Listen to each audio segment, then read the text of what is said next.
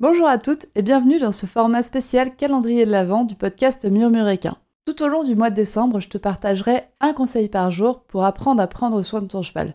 Chaque conseil sera accompagné d'une mise en pratique sous forme d'un petit défi adapté aux températures et à la boue hivernale à faire avec ton cheval.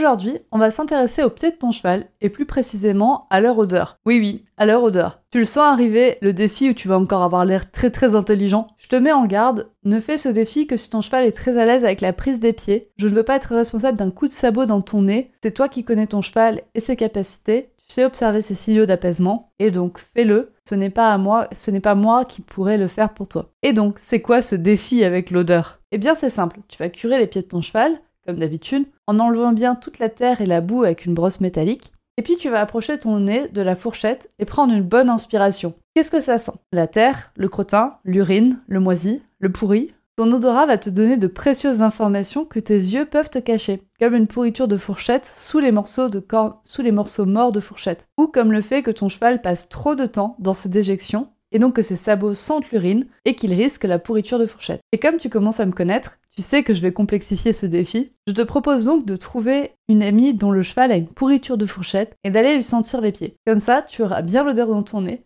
et tu pourras repérer les traces de pourriture de fourchette précoce chez ton cheval. Et si tu oses et que ton cheval est très coopératif, tu peux même poster une photo de toi en train de réaliser ce défi en m'identifiant sur Instagram avec le compte murmure.animal.shiatsu. Je te dis à demain pour le prochain défi.